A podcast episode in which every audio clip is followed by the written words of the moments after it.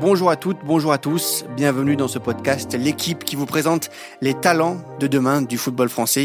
L'avenir leur appartient, c'est un podcast de 30 minutes chaque mois pour découvrir un joueur que vous ne connaissez pas encore et qui est amené à percer dans les prochains mois. On a choisi pour vous permettre de décortiquer au mieux les caractéristiques du joueur, de couper le podcast en trois parties. Une première pour apprendre à connaître le joueur, une deuxième pour apprendre à connaître l'homme et enfin une partie centrée sur l'utilisation dans son club et sur l'avenir. Je suis Loïc Tanzi, ravi de vous présenter cette émission. La cellule de recrutement de l'équipe est prête, c'est parti pour nos observations pour tenter de dénicher le joueur à qui l'avenir appartient.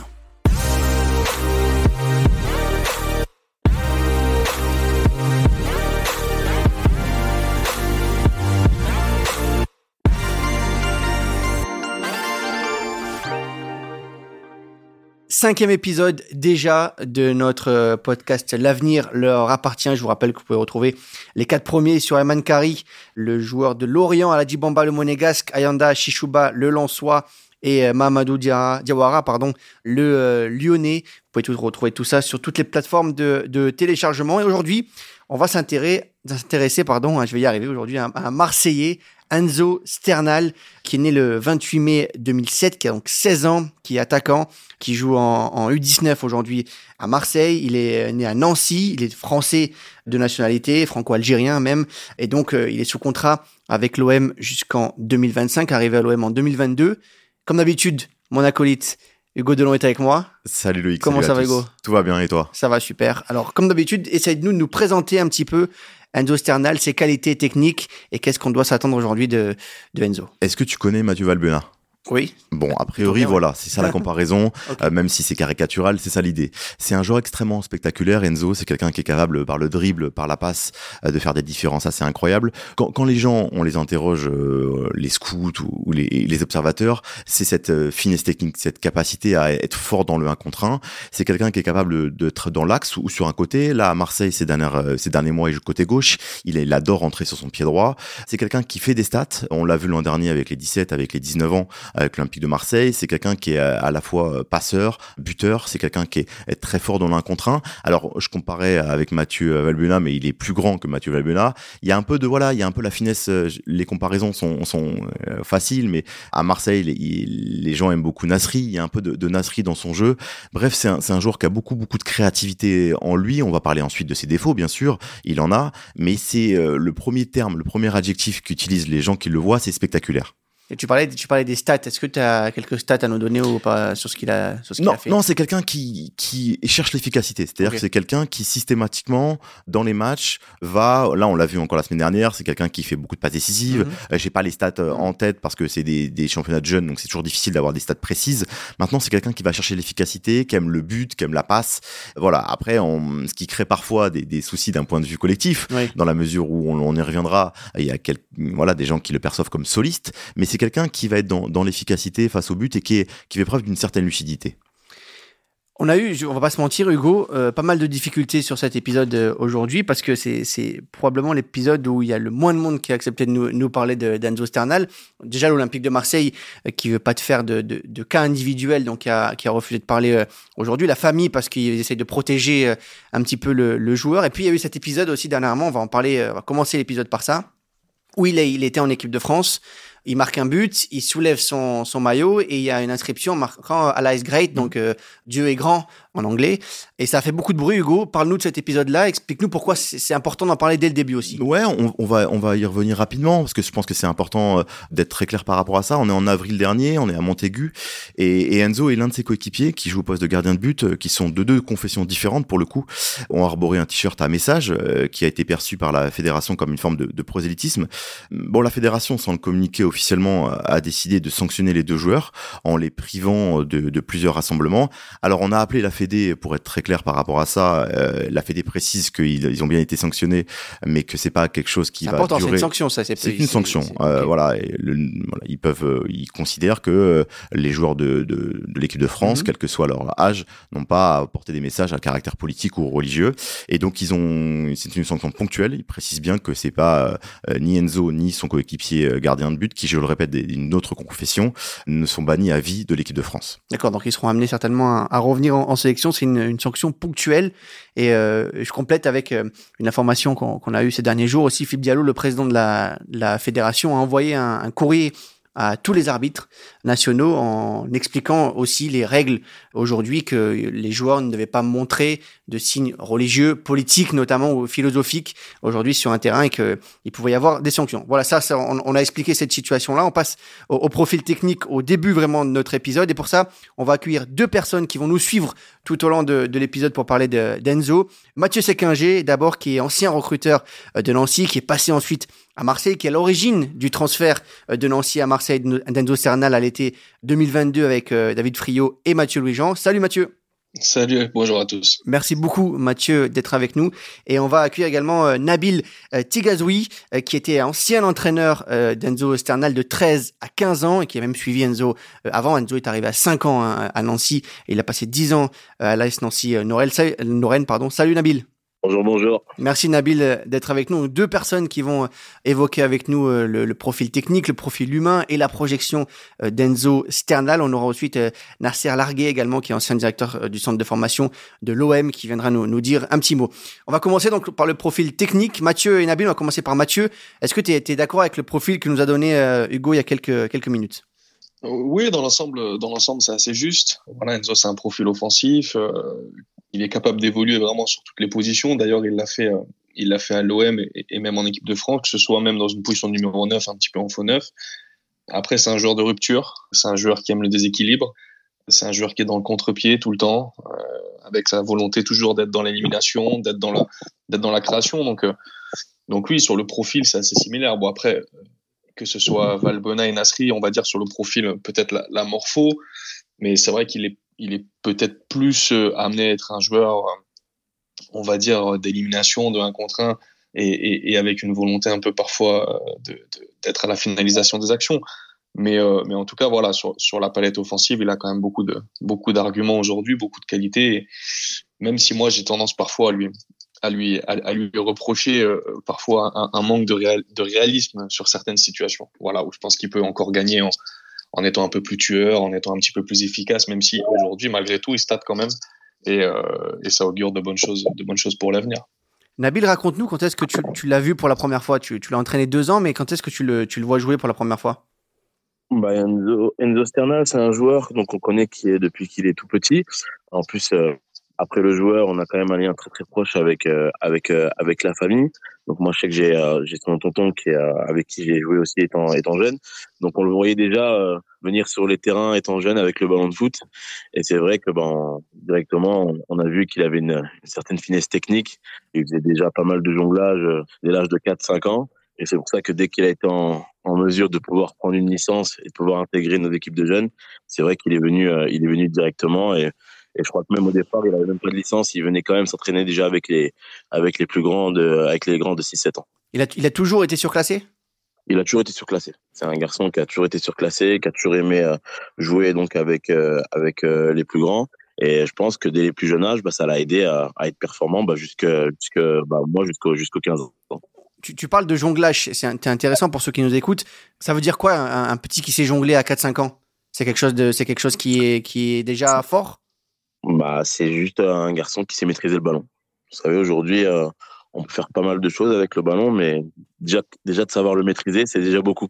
Et c'est ce qu'on a essayé d'apprendre à tous les, enfants de, l'école de foot. Et, c'est pour ça qu'aujourd'hui, maîtriser un ballon, c'est très, très important. Et lui, il le faisait déjà dès, l'âge de 5, 5, 6 ans. C'était déjà, déjà assez facile de manier le ballon. C'est Mathieu Bodmer qui dit ça souvent, euh, qui dit qu'aujourd'hui, on n'apprend plus à jongler aux, jeunes joueurs et que le, probablement le, le jongle est trop peu utilisé dans la, dans la formation des, euh, des jeunes joueurs. Oui, parce que euh, souvent, nous, on vient nous voir en nous disant que ouais, les jonglages, ça prend du temps, ça sert à rien. Mais non, non, non. Nous, nous a eu, on a eu, euh, Mathieu pourra le confirmer, on a eu des personnes au-dessus de, au-dessus de nous, des, des anciennes personnes qui nous ont, qui nous ont bien dit que le jonglage c'était vraiment très très important. Et aujourd'hui, bah, nous encore hein, à l'école de foot, on utilise, euh, on, on check tous les, pendant un quart d'heure, 20 minutes à chaque début de séance, bah, on continue à, à faire jongler les gamins pour qu'ils aient une maîtrise individuelle, pour que voilà ils aient ce bagage technique jusqu'au bout de leur jusqu'au bout de leur processus. Nabil, en quoi Enzo, dans, ses jeunes années et plus tard, c'est un joueur spectaculaire? Est-ce que tu peux nous décrire un petit peu ce que tu as vu tout au long de ces années, c'est son évolution dans le jeu et ce qui en fait un, joueur rare?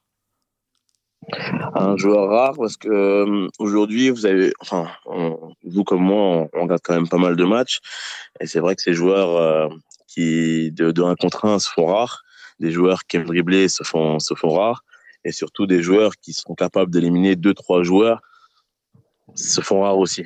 Et, et, c'est ce qu'il est capable, ce qu'il est capable de faire. Il peut éliminer qui il veut, quand il veut, à n'importe quel moment. Et ce qu'il a de vraiment bien aussi, même si je rejoins un peu sur ce que disait Mathieu, c'est que il, est peut-être efficace en marquant un ou deux buts par match, mais il se procure 4-5 occasions par match. Donc c'est que je sais que par rapport à ça, il peut quand même, il peut encore évoluer là-dessus, mais c'est un joueur qui est, qui est, qui est, qui est talentueux, qui est beau à voir jouer et surtout qui, qui, qui, donne du spectacle, chose qui se fait rare maintenant sur les terrains de football. Mathieu, je te repose la, même question que. Raconte-nous un peu quand est-ce que tu l'as vu jouer pour la première fois et ta découverte un peu d'Enzo justement. Bah, écoute, euh, c'est assez similaire à Nabil. Hein. Moi, tu sais, j'ai aussi évolué avec euh, avec un de ses tontons en foot, avec son père aussi un peu. On a vu, euh, on a vu Enzo parce que moi j'étais à l'école de foot à ce moment-là, éducateur au club. J'avais la responsabilité des U13, je pense, à ce moment-là. Euh, donc on l'a vu arriver sur les euh, sur les tout petits et on l'a vu euh, se développer au sein de l'école de foot avec une facilité voilà déconcertante, avec toujours un temps d'avance. Je, pense que ça a été peut-être l'un. Moi, dans tout mon parcours à, Nancy, j'ai fait huit années là-bas, éducateur, responsable école de foot aussi euh, pendant pendant certaines saisons. Je crois que c'était l'un des garçons, voilà, qui était le plus le plus le plus talentueux et qui faisait des choses que d'autres n'étaient pas capables de faire. Donc dans son évolution, en fait, ça s'est fait assez naturellement jusqu'à son intégration au pôle espoir euh, et puis après bah, son intégration à, l'Olympique de Marseille. Mais il avait un temps d'avance et, c'est ce que précise Nabil, voilà, sur l'aspect technique, euh, sur sa première touche, une facilité euh, gestuelle, une facilité à son âge qui était assez déconcertante. Moi, j'ai le souvenir, pour l'anecdote, hein, quand ils font le, avec Nabil notamment, quand ils font, il est U11, et il y a quelques amis et collègues à moi euh, qui travaillent pour des clubs français notamment qui couvrent cet événement-là dans le recrutement et qui m'appellent directement pour me dire ils ont vu un, ils ont vu un garçon euh, extraordinaire et, et, pour le coup des gros clubs et, et se, ça, ça, les a beaucoup interpellés parce qu'il est U11 et il est ultra dominant malgré tout en U12 et il fait gagner les matchs à son équipe donc euh, cette capacité à faire gagner les matchs à, à son équipe c'est pas donné à tout le monde d'être un game changer comme on dit et, il a cette faculté-là, en effet. Et comment, quand tu parlais euh, tout à l'heure, Nabil, de, de son élégance, de, sa, de son, le côté beau à voir jouer, est-ce que tu peux nous en parler ça plus précisément? En quoi il est beau à voir jouer vous savez, quand on est éducateur, c'est c'est pas facile parce que souvent, ben, on est sur l'aspect collectif, on aime bien tout le beau jeu. Et lui, c'est un garçon, même s'il gardait le ballon, bah, c'était pas gênant pour moi. C'était pas gênant dans le sens où je savais qu'il il allait apporter quelque chose au collectif. Donc c'est un garçon qui, qui est élégant. C'est un garçon qui va, qui va utiliser le passement de jambes, qui va utiliser la roulette, mais ce sera jamais pour faire beau. Ce sera, ce sera, enfin, ce sera jamais pour faire beau. Ce sera, ce sera tout simplement efficace. Mhm. Il voudra être efficace pour l'équipe et c'est ce qui va l'amener aujourd'hui bah, à ce que personne puisse lui dire quelque chose. Aujourd'hui, il est sur le terrain, il va éliminer un, deux joueurs et après il va peut-être donner, il va peut-être donner le ballon au bon moment. Et si le jeu c'est de dribbler quatre joueurs, il va, il va dribbler les quatre. Des fois, ça va être juste le jeu peut-être des fois qu'il fasse contrôle-passe. Mais si demain, il doit aller faire une roulette, un passement de jambes pour éliminer et marquer derrière, eh ben, c'est ce qui va le rendre, c'est ce qui va le rendre efficace. C'est pas un soliste, quoi. C'est pas un soliste, c'est un, c'est un, c'est un garçon qui est là pour, euh, pour gagner des matchs, pour, euh, pour les stats aussi, parce que c'est un garçon qui a compris que, bah, fallait qu'il marque des buts, fallait qu'il fallait qu'il ait des passes d'ess, mais surtout qu'il fallait qu'il fasse gagner son équipe. La différence entre le bon joueur et le très bon joueur. Enzo Sternal, c'est le très bon joueur. Parce que Enzo Sternal, c'est le joueur qui fera gagner son équipe. Il y a une personne également qui a bien connu Enzo Cernal, c'est euh, Benjamin Bratt, qui était recruteur à l'époque à l'AS Nancy-Lorraine, puis recruteur à l'Olympique de Marseille quand Enzo a, rejoint euh, l'OM. Et lui aussi, il nous explique comment ça s'est passé la première fois où il a vu Enzo euh, arriver à l'AS Nancy-Lorraine. Je vois Enzo Sternal dès son arrivée au, club de l'AS Nancy-Lorraine à 6 ans, puisqu'il il démarre le foot avec une première licence dans, ce club. Je suis à ce moment-là le responsable de l'école de football. Durant ces années, on, continue à, à voir évoluer un garçon qui, euh, qui a beaucoup de, de, de, personnalité, qui a une grande fluidité, une gestuelle, une capacité d'élimination et de percussion euh, permanente dès le plus jeune âge, et cette faculté à, à avoir euh, voilà des temps de possession individuels importants, bon pas toujours forcément adaptés chez les tout petits, mais, mais une capacité à être à l'écoute et à corriger aussi pour devenir le joueur qu'il est en train de devenir avec une influence permanente, un, un, leadership naturel, puisque euh, voilà cette force mentale, euh, elle, elle, est, euh, elle a un impact sur lui, mais aussi sur ses partenaires et, l'équipe dans laquelle il, se trouve. Et au milieu de toutes ces capacités de, de dynamisme et de, d'explosivité, on trouve un joueur voilà qui, qui permet à l'équipe de faire la différence. Donc forcément, dans ce cadre-là, on est, on est très souvent apprécié commence à y voir plus clair. Donc, euh, attaquant qui a été euh, souvent surclassé. Mathieu, quand on a justement un, quand on à Nancy, quand on a un joueur euh, qui, qui paraît aussi prometteur comme ça, qu'est-ce qu'on met en place autour de lui? Qu'est-ce qui a été, qui a été fait au club pour essayer de le faire progresser de la meilleure des manières?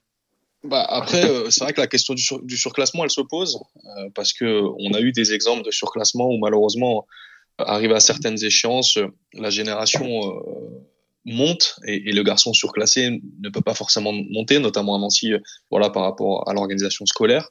Donc euh, voilà, on, a essayé en tout cas de, de, de, mettre en place une chose assez. Je te coupe parce que les, les, je pense tu, tu, soulèves un point important que les gens peut-être ne savent pas, mais l'organisation scolaire, ça veut dire quoi? Ça veut dire que si les entraînements sont pas à la même heure, c'est plus compliqué, c'est ça? Ouais, Exactement. Au niveau de, au niveau de la section sportive, en fait, à Nancy, pour pour être euh, très, précis. À, Nancy, sur les U12, U13, en fait, on n'était pas sur une section sportive. On était, euh, on laissait les garçons dans leur contexte, euh, on va dire normal, collège de secteur. Et en fait, la section sportive euh, commence qu'à partir de la quatrième, donc à partir de U14. Donc nécessairement, de U13 à U14, bah, les séances d'entraînement et l'organisation de la semaine est complètement différente. Donc c'est un peu plus compliqué à ce moment-là, le surclassement. Et c'est vrai qu'on a eu le cas parfois de garçons surclassés qui peuvent pas monter avec leur catégorie, qui doivent rester avec entre guillemets leur génération d'âge et ça peut poser problème parfois parce qu'ils ont généré une forme d'avance. Donc il faut être très, très précautionneux, j'ai envie de dire, par rapport à ça.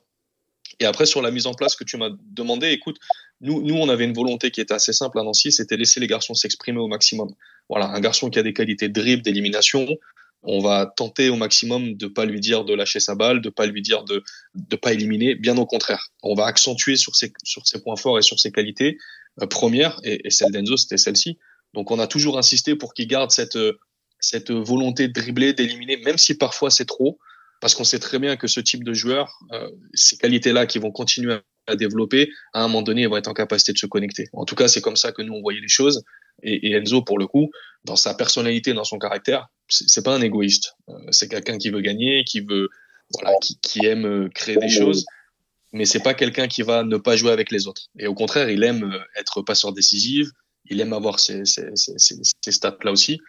Donc, euh, nous, on a essayé de créer le contexte le plus favorable possible à son épanouissement, de manière à pas le brider. Alors, parfois, c'était parfois difficile parce qu'Enzo, quand il était petit, euh, on devait parfois se retrouver à côté de lui quand il sortait parce qu'il il était pas content. Il pouvait être en pleurs parce qu'il n'avait pas marqué euh, suffisamment de buts. Voilà, s'il avait marqué deux buts et qu'il fallait qu'il en marque huit, bah, il n'était pas content. Donc, il y a plein d'aspects comme ça qu'il a fallu gérer, surtout sur l'aspect émotionnel le concernant parce que c'était un fort, fort caractère, forte personnalité. Donc il fallait faire un peu de pédagogie avec lui, mais c'était toujours dans le sens d'être le meilleur et le plus performant possible. Donc on peut pas reprocher ça à, un garçon. Et toi, en, dans ce que tu as vu, dans ce que vous avez vu à Nancy euh, pendant, pendant ces, ces années-là, c'est le potentiel le plus fort que vous ayez eu euh, en formation à Nancy ces dernières années? Sur l'école de foot, sur, sur l'école de foot, moi j'ai tendance à dire que oui, sur les qualités individuelles et sur, sur ce qu'il était capable de faire, on a eu beaucoup de garçons de qualité certains qui ont été euh, au niveau professionnel, mais euh, en l'occurrence, lui, euh, dénoté vraiment par sa singularité, vraiment. Moi, sur ce que j'ai vu, voilà, ça fait maintenant 15 ans, j'ai fait 8 ans à Nancy, 5 après et, 2,5 à, à Marseille. Je suis pas loin de penser, oui, que c'est le, le, le, garçon le plus, T'en as vu pourtant, avec le plus de qualité individuelle. T'en as vu des joueurs passer pourtant voilà, sur, sur toutes ces Ouais, ouais, j'en ai vu surtout. Même à Nancy. Surtout, surtout, ouais, surtout, surtout à Nancy. Alors après, là, je parle vraiment de Nancy. Euh, mais sur l'école de foot à Nancy, je pense qu'il est celui qui a, qui a démontré vraiment sur, sur, sur des capacités euh, très spécifiques. Avec Offensivement, qui c'est qui est pas Cuisance notamment? Bah, Cuisance n'est pas passé par l'école de foot. Okay. Cuisance est arrivé un petit peu après. il est arrivé sur les sur les 14 de mémoire en intégrant le, le pôle espoir. Il a fait des détections avec nous sur les 13, mais on a vu passer certains garçons, que ce soit sur des tournois ou sur. Euh, il y a Neil Nanawi, par exemple, qui est aujourd'hui à Lens, qui est passé par l'école de foot aussi, Oui. qu'on a eu et que Nabil a eu, que j'ai eu. Euh, voilà, il y a quelques garçons comme ça, en effet. Dernière question avant de passer à la deuxième partie. Elle est pour toi, Nabil. Sur quel point aujourd'hui il faut qu'il s'améliore? Sur quel point il faut aller les chercher pour qu'il passe euh, ce cap pour aller chez les, chez les professionnels? Alors, ça va être difficile pour moi de répondre. Je pense peut-être que Mathieu sera plus amené à répondre que moi parce que ça fait un moment que je l'ai que je l'ai pas vu jouer. Mais euh, pour moi, c'est un garçon, voilà, comme a dit Mathieu, qui doit encore un peu plus euh, gérer peut-être ses, ses, euh, ses, ses, émotions. Moi, je sais que quand il était à la prépo, il avait, euh, ouais, on lui a beaucoup appris à, à vouloir défendre parce qu'au départ, il voulait que attaquer. Et c'est vrai que défendre, bon, aujourd'hui, c'est très important dans le football. Et euh, c'est vrai que je sais pas comment que c'est maintenant, mais moi, voilà, la préformation, voilà ce qu'on pouvait un peu lui reprocher et chose qu'il a qu'il a travaillé et que c'était c'était de mieux en mieux. Maintenant, je pense que Mathieu regarde beaucoup plus de Vas-y Mathieu, vas-y, hein, te gêne pas. À amener à, à, mieux répondre que moi. Ouais, après, je, pense qu'aujourd'hui, dans son dans son développement, euh, il va falloir qu'il continue à s'étoffer physiquement aussi, euh, bah, parce que pour répondre présent sur le, football des adultes, il va falloir qu'il voilà continue à son développement athlétique euh, et, physique. Après, je, pense qu'il peut continuer à améliorer aussi sur le domaine offensif. Alors c'est paradoxal de dire ça parce que déjà c'est déjà un joueur qui est extrêmement décisif et, et, qui fait beaucoup pour son équipe en termes de stats, que ce soit but ou passe décisive. Mais si on tend vers, vers l'exigence et l'excellence, euh, voilà, je pense qu'il a encore, il peut se montrer encore plus efficace. Après, dans le domaine des transitions défensives, voilà, sa capacité à vite répéter les efforts et, à être inscrit dans le collectif aussi sur la phase défensive. Même s'il a déjà fait beaucoup de beaucoup de travail à ce niveau-là et que c'est pas un feignant, c'est un travailleur Enzo, que ce soit à l'entraînement ou en match. Euh, mais mais c'est pas toujours visible. Donc euh, voilà, parfois le foot, il faut aussi savoir faire un petit peu de un petit peu de politique, notamment sur certains efforts à la perte. Et, euh, et voilà, il doit il doit continuer à travailler ça. Mais le domaine athlétique aujourd'hui va être euh, prédominant aussi parce que il reste un garçon né en 2007 euh, qui joue avec les U19 qui sera peut-être amené à jouer avec la réserve cette saison. Ça, je ne je le sais pas du tout. Euh, je sais que beaucoup l'appellent parfois un peu trop précocement, je pense, pour être chez les pros. Voilà, il faut pas griller les étapes. Euh, il y a encore beaucoup de choses à faire et, et beaucoup de développement à faire. Mais c'est un peu ça pour moi les, différents points, voilà, sur lesquels aujourd'hui il faut insister. On l'a dit, là, ce contrat jusqu'en 2025 avec euh, deux ans. Donc, il a signé pro l'année dernière avec euh, l'Olympique de Marseille. Il a signé ce qu'on appelle un 3 plus 2, parce que le premier contrat pro est, de, est limité à trois ans en France. Voilà qui clôt notre, notre première partie sur le profil technique d'Enzo Sternal. Vous connaissez un petit peu mieux maintenant euh, ce jeune joueur de l'Olympique de Marseille. Et on passe à notre deuxième partie. Et dans cette deuxième partie, on s'intéresse donc au profil humain, au profil, euh, à l'environnement familial d'Enzo Sternal. On va commencer justement par cet environnement familial parce que vous avez beaucoup parlé tous les deux des tontons. Donc euh, Nabil, explique-nous déjà, vous les deux, vous avez joué avec les tontons, le papa aussi, tu nous as dit euh, Mathieu.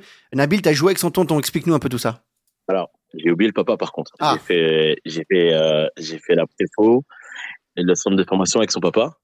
D'accord. Et ensuite, joueur, hein. en tant que joueur, en okay. tant que joueur bien sûr. Et ensuite, euh, donc euh, dès qu'on a, dès qu'on est, on s'est un peu retiré un peu du football, j'ai joué, j'ai beaucoup joué avec le tonton. D'accord. Donc le tonton, explique-nous un peu l'environnement familial. Il y a donc le papa qui est très footeux, le tonton aussi. Il y a, on, on il y a comprend que c'est une famille qui est, qui, est, qui est, une famille de footeux, quoi. Voilà, c'est une vraie famille de, de footeux, enfin une vraie, une vraie famille de, de, sportifs parce que on a les, il y a les sœurs qui font du basket, la maman qui fait du basket aussi.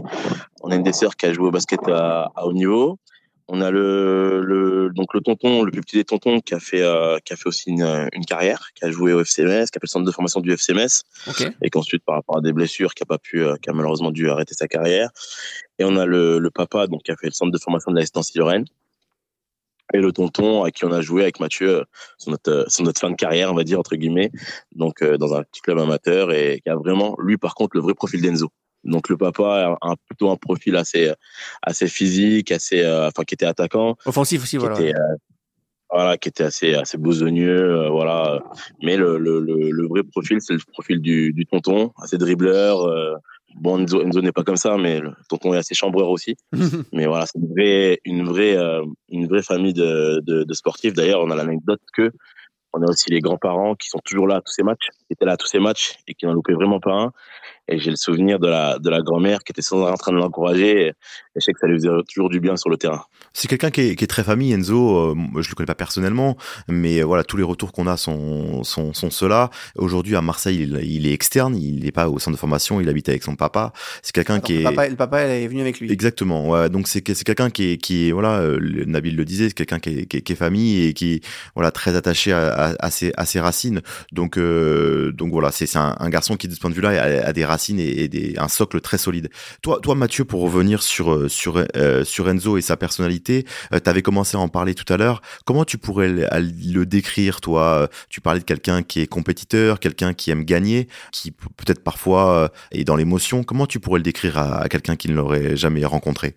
Ouais, je, je, pense que il a vraiment, au fil des années, il a vraiment évolué, évolué à ce niveau-là. Euh, autant avant sur la gestion de ses émotions, ça pouvait être parfois, bon, ce qui, ce qui peut paraître normal aussi. Hein, pour on parle là d'un très jeune joueur en école de foot. Euh, il avait des difficultés parfois à gérer la frustration, à gérer euh, l'échec, euh, à gérer la défaite. Et, au fur et à mesure du temps, il a, il a réussi à transformer ces aspects-là comme une force. Aujourd'hui, c'est un garçon qui a une forte personnalité, mais dans le bon sens du terme. C'est un leader, on va dire, positif. Il faut savoir que Souvent, il était capitaine aussi après, par, par la suite, en préformation. Au pôle espoir de Nancy, avec euh, M. Jean-Bert Fauché, son, son, éducateur, il était aussi le capitaine de sa génération. Donc, euh, c'est quand même quelque chose d'assez fort, notamment au pôle espoir.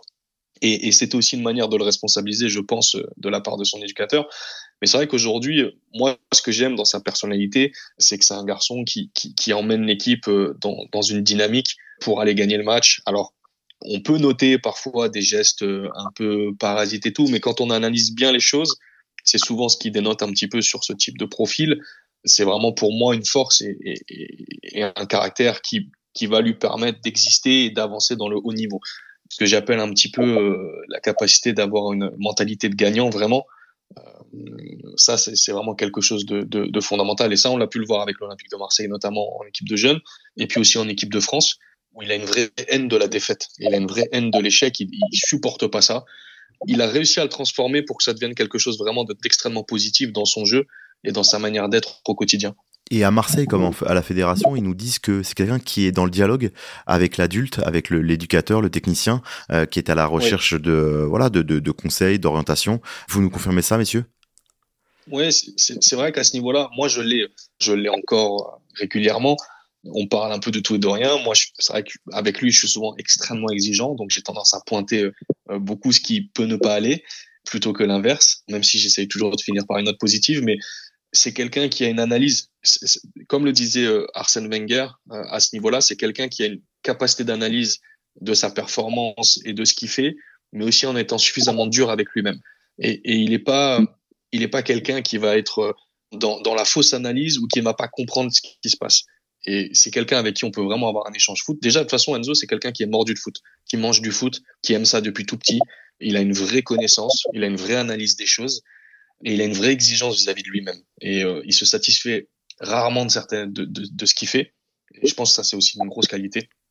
Et, il a un entourage aussi qui l'encourage et qui le pousse beaucoup. C'est vrai qu'il est, il est très, très famille. Et comme tu l'as précisé, euh, voilà, son père est avec lui euh, aussi à Marseille parce que c'est important pour lui, pour son équilibre, de pas être enfermé au centre de formation, de pouvoir rentrer chez lui, d'avoir des soupapes de décompression et d'avoir ce support-là pour lui, c'est fondamental. Et ça a été fondamental pour sa venue aussi.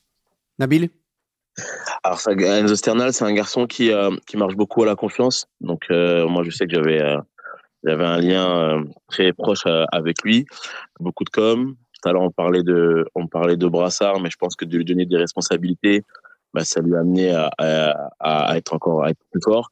Et comme disait Mathieu, ça, ça, ça, nous a amené aussi à, à pouvoir ramener l'équipe vers le haut. Donc c'est un garçon qui a besoin de ça, qui a besoin de confiance, qui a besoin de confiance du coach, confiance de l'équipe.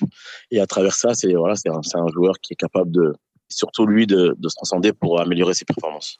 Mathieu, on, parle justement de ce, ce, ce côté très émotionnel. Il, de, il demande beaucoup d'attention aussi. Enfin, j'ai l'impression hein, quand on vous entend. Est-ce que ça peut pas aussi être perçu comme un défaut dans certains groupes, le fait que peut-être le coach euh, ait besoin de passer beaucoup de temps avec lui, doit beaucoup lui parler. Pour le reste du groupe, ça peut pas être perçu un peu comme comme un défaut? Alors non, parce que aujourd'hui, euh, il a vraiment travaillé sur ça. Il a vraiment évolué sur ça. Aujourd'hui, c'est pas quelqu'un qui est demandeur à ce niveau-là. Il a juste, il a juste besoin qu'on le mette sur le terrain et qu'on le laisse exprimer. Après, c'est le type de joueur typiquement, hein, comme ça l'est beaucoup chez beaucoup de jeunes, où parfois malheureusement ça peut arriver, on a tendance à vouloir les inscrire vraiment dans un projet collectif euh, à outrance euh, où on, va brider peut-être un peu ses capacités d'élimination des et, que parfois oui parfois c'est un petit peu trop mais ça fait partie du jeu aussi de ces profils là il n'est pas forcément quelqu'un qui est qui est très demandeur vis-à-vis de son coach à ce niveau-là à l'heure d'aujourd'hui hein. euh, il est quelqu'un qui se fond vraiment dans le collectif mais qui je pense aime avoir de l'échange et aime qu'on lui dise exactement les choses parce que il aime pas rester trop dans l'incertitude non non c'est pas problématique du tout au contraire bien au contraire et on, parlait justement de la, de, la famille, son papa qui est avec lui aujourd'hui euh, euh, à Marseille. Comment ils sont avec lui aujourd'hui, la famille? C'est quelqu'un qui, est, qui sont très interventionnistes, ils sont plutôt euh, tranquilles sur sa carrière, ils le laissent un petit peu se, se, développer tranquillement. Comment ça se passe, Mathieu, qui les connaît peut-être un, peu mieux aujourd'hui? Oui. Non, aujourd'hui, aujourd'hui, bon, son papa est un passionné de foot. son papa le suit depuis tout petit il a un lien assez fusionnel avec euh, avec Enzo, mais c'est pas quelqu'un qui va c'est pas quelqu'un qui va aller euh, voir le coach ou qui va être interventionniste à ce niveau-là. Il peut se montrer euh, dur sur certaines choses avec Enzo. Après, je sais qu'ils aiment avoir cet échange-là et se dire un petit peu les choses, etc. Mais ça reste assez sain et ça reste très sain pour le coup. Donc non, non, c'est pas c'est pas du tout une famille problématique, bien au contraire. Euh, c'est pas du tout un papa problématique, bien au contraire. Alors après, pour ceux qui le connaissent, parfois il est sur le côté et, il vit un petit peu le match et le foot, et on peut l'entendre un petit peu, mais euh, il n'y a rien de, problématique à ça. Il a, il a aujourd'hui, euh, voilà, il gère aussi. Enzo, il a un recul sur les choses et il est capable de gérer les choses en bonne intelligence. Donc, euh, non, non, il n'y a pas de souci par rapport à tout ça. On a parlé du profil technique, on a parlé du profil humain et l'environnement familial d'Enzo Cernal, et on va passer à notre troisième partie, maintenant la projection en club. Donc la projection en club, on a euh, forcément euh, parlé du, transfert de Nancy à Marseille l'année dernière en, 2022. Après après dix ans à Nancy, Mathieu, tu, étais au, cœur de, ce transfert. La, première question justement, qu'est-ce qui a fait qu'aujourd'hui il, a choisi de partir à, l'Olympique de Marseille? Bon, déjà, déjà, moi, c'est un garçon que j'ai toujours, que je connais depuis très longtemps et que je suivais aussi, et que j'ai continué à suivre euh, à l'époque où j'étais à Manchester United nécessairement que j'ai continué à suivre. Euh, voilà, mes fonctions à Marseille faisaient que j'avais un œil sur les pros et un œil aussi sur les jeunes talents. Lui, techniquement, n'était pas forcément dans mon dans mon périmètre d'action euh, parce qu'il était jeune à ce moment-là et moi j'observais plutôt pour les plus vieux. Maintenant, ma proximité et la connaissance de ce garçon-là a fait que voilà que je me suis impliqué dans ce dans ce dossier-là, avec aussi le support et l'aide de Benjamin Bras aussi, euh, qui était recruteur à l'Olympique de Marseille sur les jeunes, sur cette sur ces catégories-là. Mais en fait, ce qui se passe, c'est qu'à un moment donné, on, on, sait, on sait pertinemment qu'il y a peut-être une problématique à Nancy par rapport à la situation du club, à la situation d'Enzo, etc. Et que forcément, il peut être amené à, à, à bouger. Donc, l'information qu'on a à ce moment-là, c'est que bon, il peut y avoir une possibilité. C'est pas nous les premiers qui faisons cette démarche-là. Il y a un autre club français qui fait euh, plus de démarches, on va dire, plutôt que nous. D'accord. Euh, exactement. Et, et, en fait, moi, j'avais juste mis entre guillemets une sorte de veille en disant voilà, si demain il y a quelque chose qui bouge, bah forcément nous on va être euh, présents. Donc avec cette veille là, en fait, on a l'information et à ce moment-là, on rentre dans le dossier et se passe euh, voilà un processus tout à fait normal où moi, dans un premier temps, je rencontre la famille euh, avec Benjamin Bras et ses, représentants. On les fait venir à, à l'Olympique de Marseille pour visiter un petit peu les installations, rencontrer aussi David Friot, Mathieu Lujan à ce moment-là. Et après, c'est David Friot, euh, David Friot qui prend le relais pour le, euh, tout ce qui se passe derrière, que ce soit avec les agents, euh, les négociations ou avec le club de Nancy, parce que c'est un cas spécifique aussi. Donc il y a des, des discussions à mettre en place avec l'AS Nancy-Lorraine. Et après, voilà, c'est eux qui gèrent. Moi, je garde, entre guillemets, une, un lien, une relation avec le papa, notamment, et les agents pour justement maintenir un, un certain équilibre, surtout avec le papa qui, parce qu'il y a un temps très long à ce moment-là. Ouais, ça, il faut, il faut, ouais, il faut, il faut l'expliquer aux gens. Ça, euh, je pense, Mathieu, c'est important. C'est un, un, garçon qui a 15 ans, 15 ans et demi à ce moment-là, et c'est un transfert. C'est extrêmement rare à cet âge-là d'avoir un transfert. Euh, on les chiffres ont jamais trop filtré, mais c'est entre 200 et 300 000 euros, quelque chose comme ça. je vais te, je vais te dire avec euh, très honnêtement, je connais pas du tout euh, les chiffres, ni de, de ce qu'on a négocié avec Nancy, ni de ce qu'il a pu signer chez nous, parce que ça fait pas partie de mes prérogatives. Ça, c'est géré par la direction, et notamment David Friot à ce moment-là. Après, c'est vrai que les, les, premières discussions commencent peut-être vers septembre euh, et, et, il se passe quasiment une année. Ah oui. Peut-être que le garçon nous rejoint en juin, euh, de mémoire, non, début juillet, et même il arrive tard il arrive après la reprise de la préparation. Il faut savoir une chose, c'est que Nabil, à ce moment-là, c'est son éducateur, qui Nabil est mon ami, et, qui est au courant de la signature d'Enzo qu'au moment de la signature, et c'est mhm. moi qui le mets au courant. Mhm. Donc, euh, euh, ah, on a fait les choses dans la plus grande confidentialité. On a en tout cas essayé mhm. de les faire dans la plus grande confidentialité. Et malgré tout, Nabil, je le voyais plein de fois, parce qu'on se voit beaucoup sur Nancy. Euh, et il a jamais été mis au courant hormis le moment de la signature. Il y a eu beaucoup, beaucoup de. Ça veut dire quoi Le club a pas essayé de le, de, juste Nabil, le club a, n'est jamais venu te voir pour te dire, essaye de le retenir, va lui parler. Il y a, toi, tu étais vraiment pas au courant de la situation. Moi, alors, j'étais vraiment pas au courant de la, situation. Je pense que le club, euh, le club était au courant qu'il y avait beaucoup de clubs qui, le suivaient, notamment pour l'espoir. Hein, les, rencontres du mercredi, il y avait pas mal de clubs qui, euh, qui venaient voir jouer. Il y a beaucoup de clubs qui sont quand même bousculés pour lui. Mais je pense que le club, euh, à cette période-là, bah, vu la situation, euh, je sais pas qu'ils avaient d'autres chats à fouetter, mais c'était, voilà, c'était pas évident pour eux de pouvoir gérer, de gérer cette situation. Mais c'est vrai que moi, par contre, j'étais surpris, assez surpris dans le sens où j'étais vraiment pas au courant.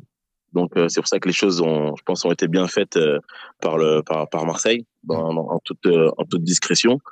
quand j'ai su après la destination de d'Enzo euh, par rapport à sa signature. J'étais un peu assez surpris, mais je savais que Marseille était au cœur d'un d'un futur euh, gros projet et peut-être que Enzo bah, était, euh, était au départ de ce projet-là.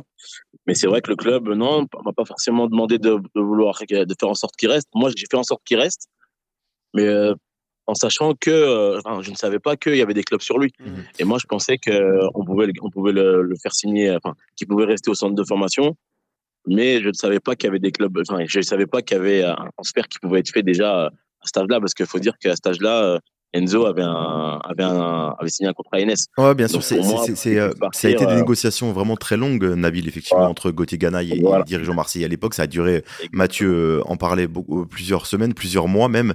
Il faut savoir, au-delà de ce que disait Mathieu et la concurrence de l'Olympique lyonnais, qui avait des grands clubs européens, notamment le Bayern Munich, qui était là à l'époque. Donc c'est Marseille qui a, qui, a, qui a, récupéré Enzo après plusieurs, voilà, plusieurs mois de présentation. Ce qui, ce qui est intéressant, c'est le choix, je crois, je crois avoir compris que c'est un choix qui était assez naturel pour Enzo. Ça s'est fait rapidement, en tout cas dans son esprit. Euh, la présentation, euh, la présentation faite par les Marseillais, ouais, c'est ça, ce qui a, été euh, persuasive. Je pense qu'on on peut dire que c'est le nouveau projet hein, incarné effectivement à l'époque par Frio, par Longoria, par Mathieu et, et, et, les autres collaborateurs qui ont fait qui ont fait la différence. toi, Mathieu, qu'est-ce que vous lui avez vendu entre guillemets en termes de projection sur les prochaines années? Bah, L'idée, en fait, euh, c'était euh, bah, déjà de lui présenter euh, ce qu'on pouvait faire. à ce moment-là, c'était c'était Nasser de mémoire, qui, était, qui était Nasser Largué, qui était qui était là aussi sur la formation et qui a aussi œuvré beaucoup pour pour faire évoluer aussi la formation. Donc nous, nous, nous ce qu'on a pu présenter à ce moment-là, c'était en tout cas, moi, j'avais l'intime conviction et j'étais persuadé que par rapport aux caractéristiques d'Enzo et par rapport à ses qualités, l'Olympique de Marseille était le club qui était fait pour lui d'une part parce que je pense qu'il s'inscrit, euh, il s'inscrivait et il s'inscrit encore toujours aujourd'hui dans un type et dans un registre de, joueurs qui correspondent parfaitement à, l'Olympique de Marseille sur ses qualités propres. Et derrière, c'était de lui présenter un projet de formation aussi euh, avec une continuité euh, la plus la plus limpide possible.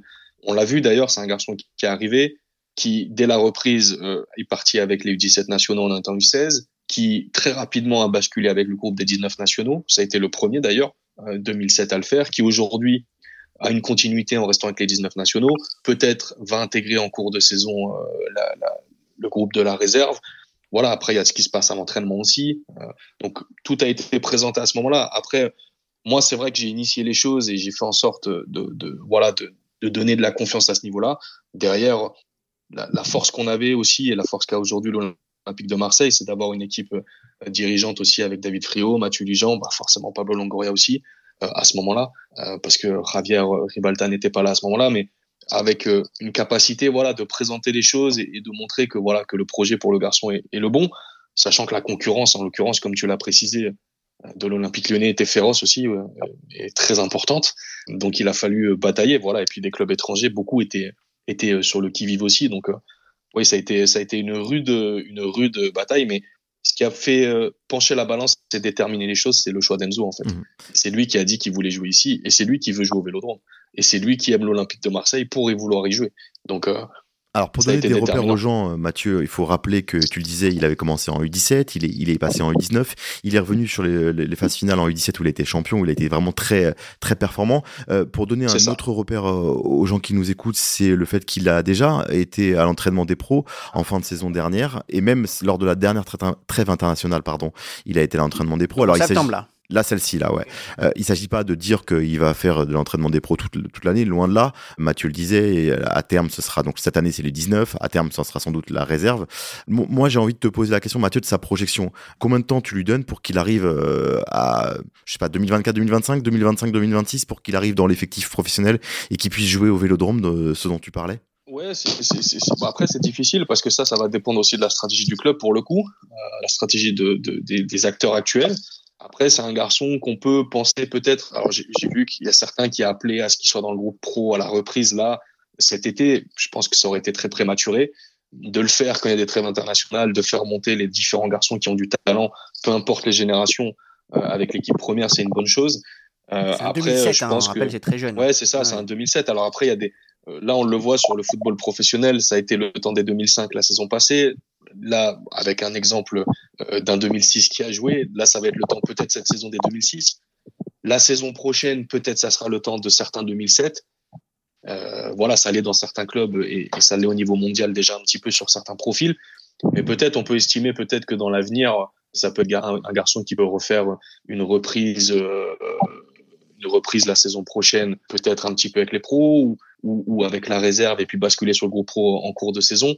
Il y a différentes choses qui peuvent se mettre en place, mais ça va être déterminé aussi par son évolution à lui et par sa capacité à répéter, parce que il y a une chose qu'il faut souligner quand même, c'est que que ce soit euh, sous Sampaoli, que ce soit sous Tudor, l'intensité en termes de séances d'entraînement, et Marcinho certainement, je ne le sais pas parce que j'y étais pas là cette année, mais l'intensité pour que les jeunes arrivent et puissent s'intégrer au groupe professionnel, c'est très compliqué aussi. Mm. Donc il faut aussi qu'ils aient les éléments physiques et athlétiques pour y répondre et c'est ce qui déterminera si Enzo il est capable de le faire euh, ou non.